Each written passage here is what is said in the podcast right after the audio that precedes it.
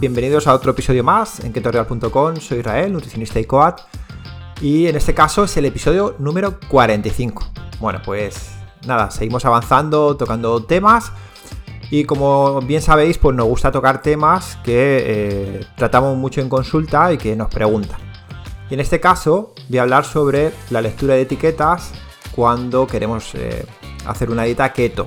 Que como sabéis, pues hay que mirar los hidratos de carbono, qué tipos hay, eh, si hay que restar los netos, cuáles son los totales, eh, qué son los polialcoholes, bueno, ver un poco todo esto y luego pues hablar un poco de la legislación y hablar un poco de si realmente es interesante leer las etiquetas o es interesante tener otras variables en cuenta. Así que un programa que realmente os lo recomiendo mucho eh, bueno, pues eh, hemos tenido que investigar y, aportar datos para este capítulo y creo que puede ser algo que abra mucho los ojos a, a las personas que están haciendo una dieta keto. Así que sin nada más, vamos a por ello.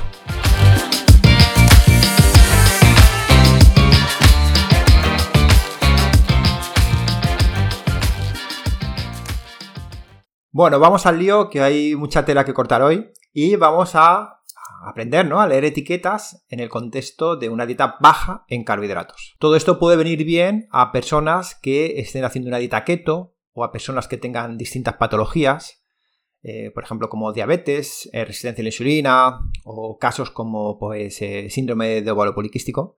Todo esto lo iremos viendo y a ver si es verdad, ¿no? que, las etiquetas no muestran pues lo que parece que quieren mostrar. En las etiquetas hay muchas cosas que hay que revisar, pero si hablamos de keto o de dietas bajas en carbohidratos, lo que se suele mirar son los gramos de hidrato de carbono que tiene el producto. Porque al final para estar en keto pues tenemos que tener esa dieta baja en carbohidratos. Pero además, no cualquier carbohidrato, sino los carbohidratos netos, que son los que realmente nos afectan en la subida de azúcar en sangre. ¿Vale? Entonces, se dice que una dieta keto, lo ideal sería tomar más o menos entre 20 a 40 gramos como máximo de carbohidratos netos al día para poder estar en cetosis. Y es una, aproximación que nosotros vemos que, falla bastante, pero bueno, luego lo explicaré mejor.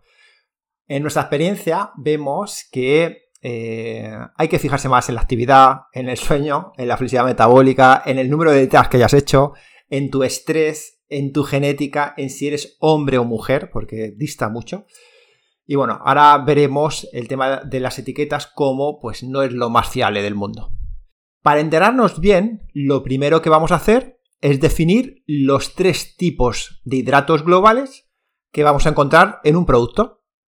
Primero, vamos a definir que hay tres tipos de hidrato de carbono que se representan en las etiquetas de los alimentos lo primero que vamos a hablar son las fibras, que todo el mundo ha escuchado hablar de ellas, y son hidrato de carbono de cadena larga que no digerimos nosotros, por lo que no hay una subida de, glucosa en sangre.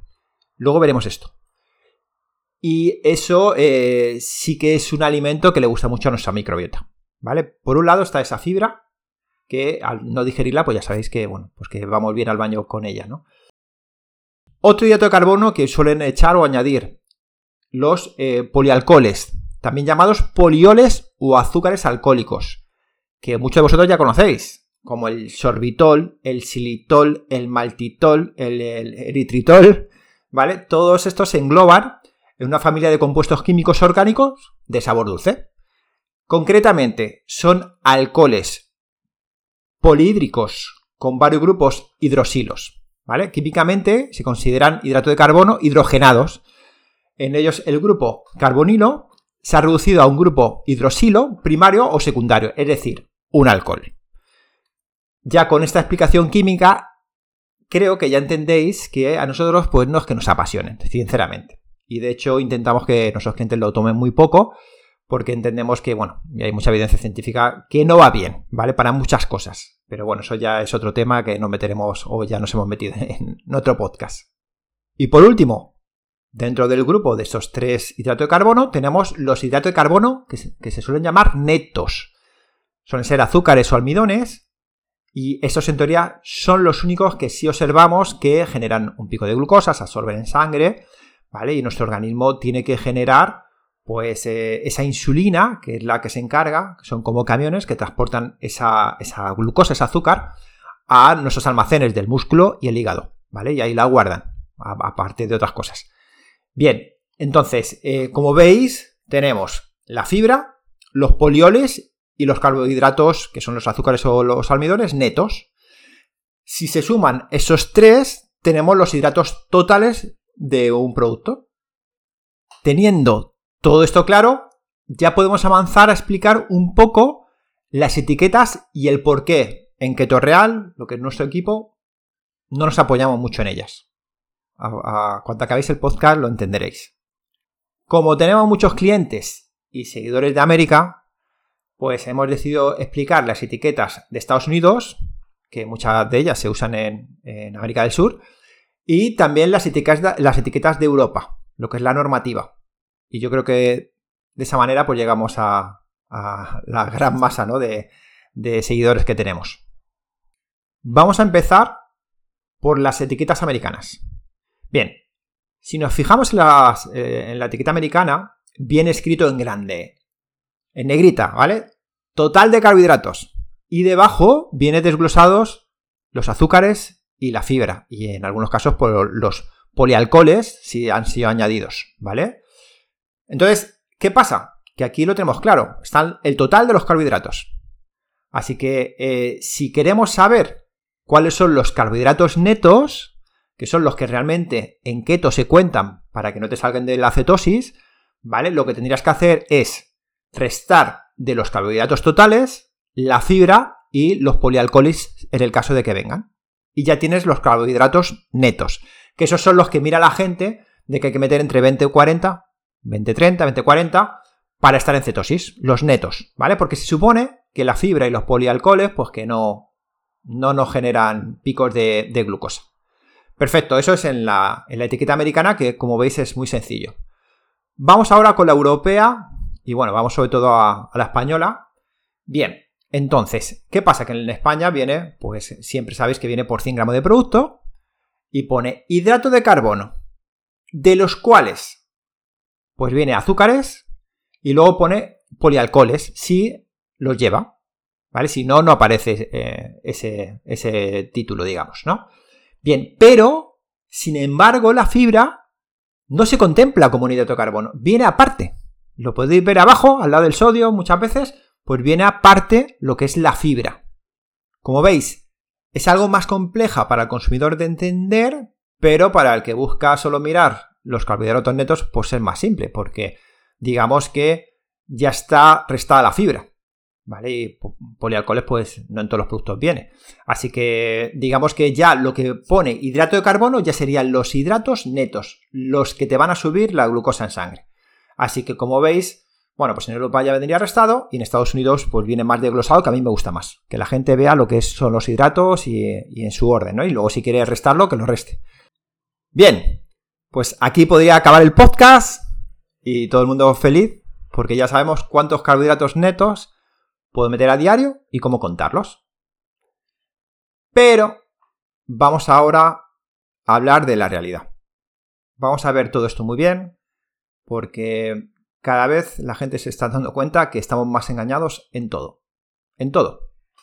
Tanto en electricidad como en gasolina.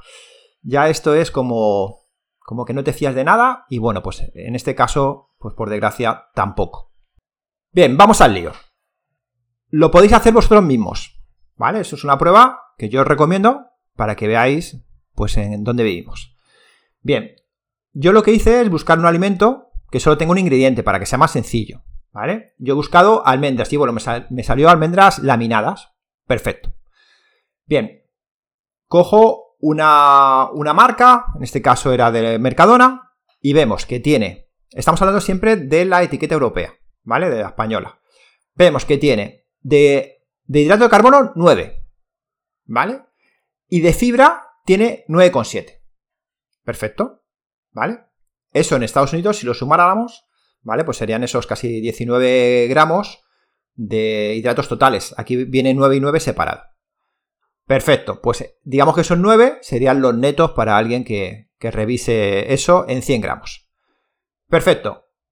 Ahora cojo una marca del campo y vemos que tiene, o sea que al final los ingredientes es almendra laminada, ¿eh? No, hay otra cosa, almendra laminada. Vemos que tiene de hidratos en vez de 9 tiene 7 y de fibra tiene 12,5. Dices, vaya, pues sí que esto tiene bastante más fibra y menos hidratos. Bueno, pues todo el mundo diría, bueno, pues este me ayuda a ir al baño. Perfecto, pero son almendras también, entonces bueno, ya ahí dices, joder, qué raro, ¿no? Bien, eh, otra marca, Happy Belly se llama, esta es de Amazon y vemos que tiene, fijaros, ¿eh? 5 de hidrato de carbono y 11 de fibra. Toma ya, o sea, casi la mitad del primero. Entonces ya el que cuenta los gramos de hidrato ya, ya empieza a torcerse las matemáticas, ¿vale? Y bueno, otra marca española que ya me queda alucinado, porque se supone que esto no, tendría que ser legal. Es una marca que se llama Bainé. Pone que tiene 8,8 en hidratos, pero no viene la fibra. Toma ya. ¡Hala! La quito del medio y ni la pongo. No sé, no sé si ha sido un error o lo que sea, pero me ha sorprendido mucho decir.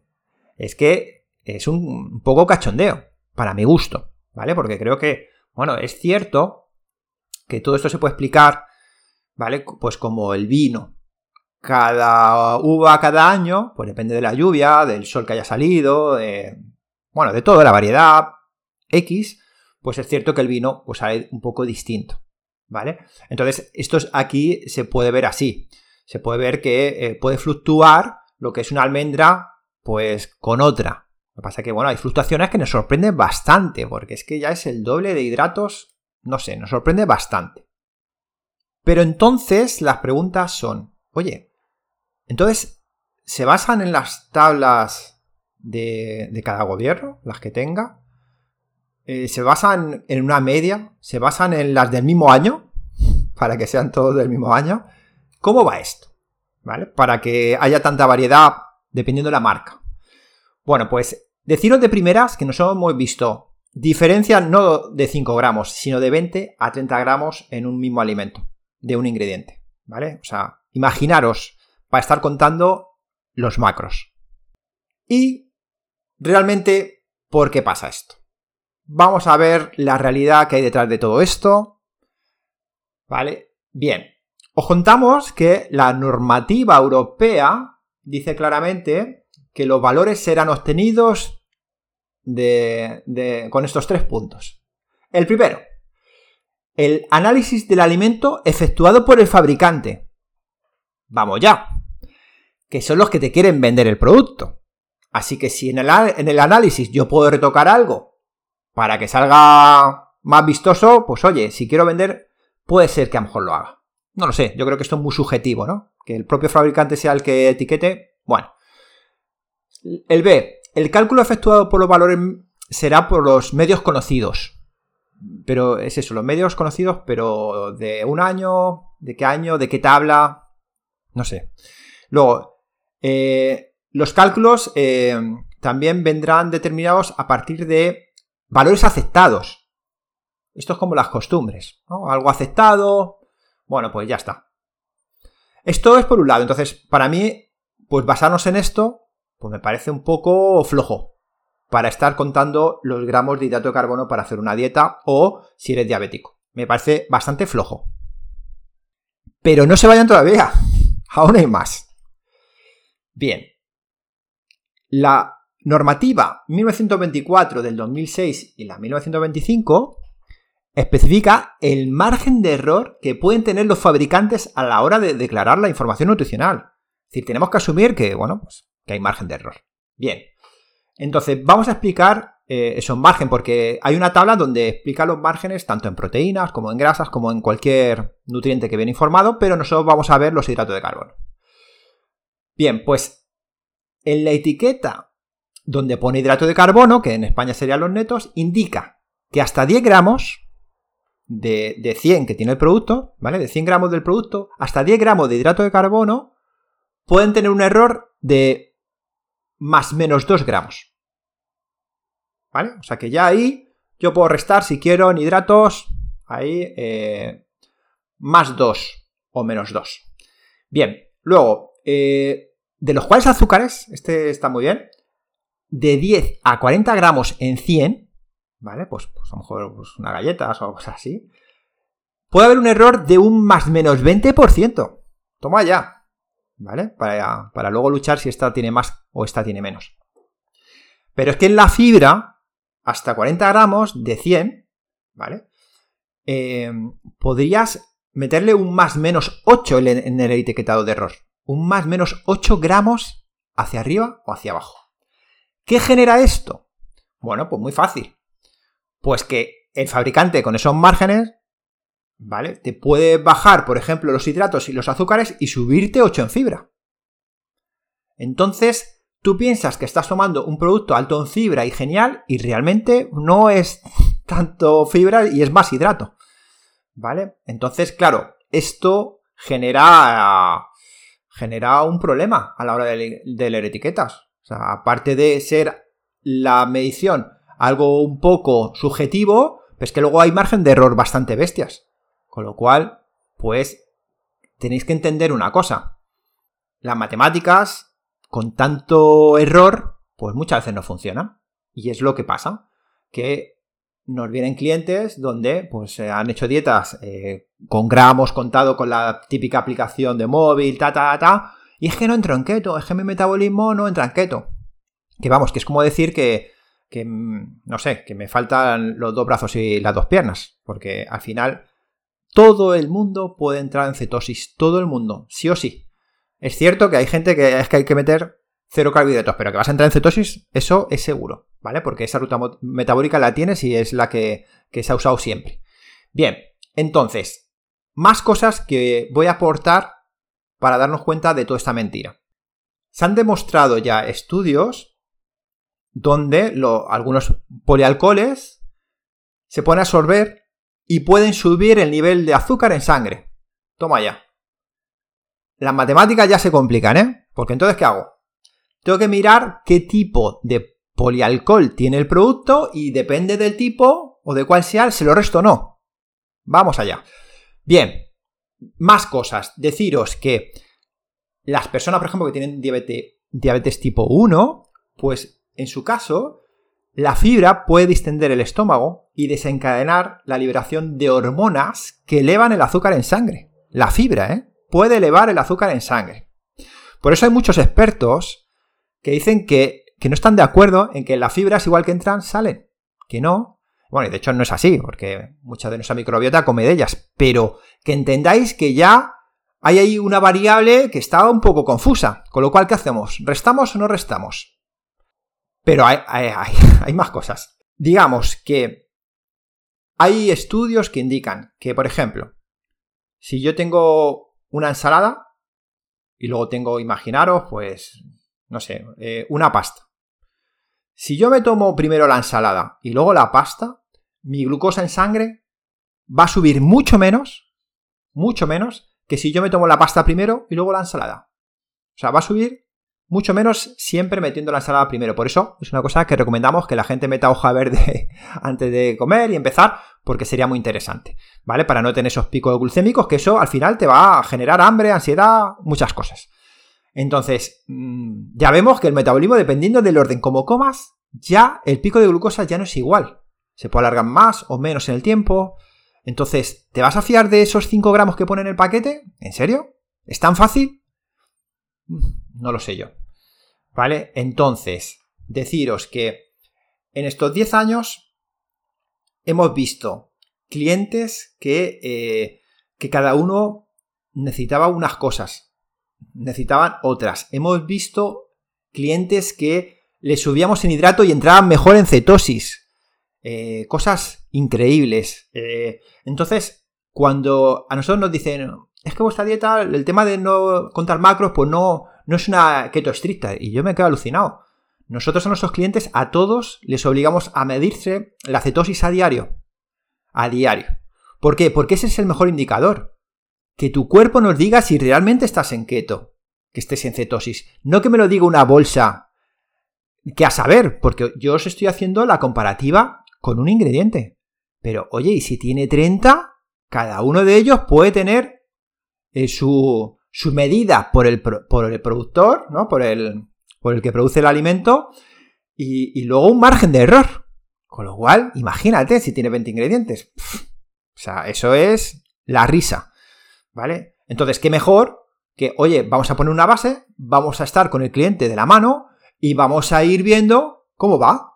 Oye, que no voy entrando, ¿vale? Baja aquí, suba allá, mete más grasa, quita grasa, mete más prote. Vamos viendo. Depende de cómo duermas. La gente que duerme poco le cuesta más. Depende del estrés que tengas. Os aseguro que con más estrés está demostrado que el cortisol saca la glucosa del músculo incluso lo llega a atrofiar y lo mete en el torrente sanguíneo porque se piensa que te sigue el león, que eso ya lo hemos hablado en otro podcast. Con lo cual, a lo mejor no entras en keto. Y no es por esos 5 gramos de las almendras. ¿Vale? Entonces, tenemos que tener todo en cuenta. Y más os digo, que eso sí que todo el mundo lo puede entender. Eh, personas que están con nosotros, pues crossfiteros, eh, gente que hace musculación, gente que, que corre y demás, que vemos pues vemos que, tenemos algunos que toman arroz y están en keto. De hecho, hacemos, se llama la Target, la TKD, y están en keto. Y la gente se tira de los pelos. ¿Pero qué dices? Pues sí, el tema es que esa persona lo quema, amigo. Y tú estás ahí contando macros, pero no es solo matemáticas. Es que son muchas cosas. Por eso sí que os recomiendo. Primero, medirlo. Medirlo. Aunque, aunque tengáis las sensaciones de estar en keto, yo recomiendo que lo miráis, ¿vale? Porque os aseguro que el 80% de la gente que ha venido haciendo keto no lo medía y a mí me sorprende. No, sí, eh, me he estancado y tal, pero si es que a lo mejor no estabas en keto, aunque siguieras el plan de, de máquina total keto. ¿Por qué? Porque tu cuerpo, pues a lo mejor has hecho muchas dietas, el metabolismo te lo has cargado, tienes resistencia a la insulina, hay mucha gente que no sabe ni que tiene síndrome de ovario poliquístico, eh, bueno, pues muchas cosas o medicación, Muchas veces tomamos medicación que nos frena. Entonces, ¿cómo vas a saber si realmente estás en keto o no? Lo que tenemos que buscar es asegurar que tu cuerpo está tirando de tus grasas. Eso es lo que hay que asegurar. ¿Y cómo lo vas a asegurar? Bueno, pues sí, es verdad que hay sensaciones que cuando ya eres una persona muy experimentada en keto, pues sí que al final las, las comprende y, te da pereza medirte. Pero de inicio, yo a todo el mundo le recomiendo que se mida y que se deje de comprar eh, eh, productos procesados, ¿vale? Lo ideal que os recomendamos para hacer una buena keto es que compréis alimentos que sean de un ingrediente. Que sean de un ingrediente. Mi carne, mi pescado, mi aguacate, ¿vale? Que si pueden ser que sean perecederos. Eso es muy importante. Y que sea de cercanía. También es importante para cuidar donde vivimos. Eso es muy importante también. Entonces, eso, y si encima tiene una buena densidad nutricional, pues estás haciendo una keto seguro. Si, como os digo siempre, eh, y, lo he hablado en otro, en otro podcast, nos critican mucho porque dicen, oye, pero ¿cómo, cómo sois capaces de decir que podéis meter sandía en vuestra dieta? pues la metemos, está todo el mundo en cetosis. Pues claro, si el tema es que hay que probar las cosas, sobre todo uno mismo, y eh, comprender que es un estado metabólico que todos tenemos, ¿vale? Y que realmente pues hay que ver es como cuando uno va al gimnasio, pues de repente hay gente que nada más llegar tira con 20 kilos y hay gente pues, que tira con 6. No pasa nada, pero que vas a poder tirar seguro. ¿vale? El tema es que poco a poco pues eh, irán mejorando y tendrán más flexibilidad metabólica y curaremos pues todo el proceso que llevamos eh, en estos 100 años de que nos han metido los hidratos a muerte y de repente pues hay que desintoxicarse. Como, como siempre digo, pues somos unos junkies y nos tenemos que quitar. ¿Vale? Así que nada, hasta aquí el podcast de hoy. Espero que se haya entendido un poco el por qué nosotros no apoyamos las etiquetas, porque pensamos que pues no es algo muy fiable, sinceramente. Y bueno, y porque he hablado también con productores y ellos mismos me lo han dicho, que el tema de panes y tal es que la risa. Y en panaderías es que la risa. Pero bueno, eh, no me quiero meter ahí para no señalar a nadie. Así que nada, Muchas gracias por, seguirnos, seguimos eh, creando más contenido para vosotros. Eh, ya sabéis, podéis entrar en ketorreal.com, pedir una cita gratuita con nosotros y qué mejor que hacer una keto que en vez de estar pesando la comida, contando gramos y tonterías, que hay un equipo detrás tuya de la mano hablando contigo las 24 horas y viendo cada día cómo debes comer cómo debes dormir y cómo debes moverte. Y te aseguro que de esa manera vas a generar un modelo. No vas a tener una, una tabla que seguir, porque eso al final la gente abandona. ¿Vale? Así que nada, muchas gracias por vuestra atención y nos escuchamos en la semana que viene.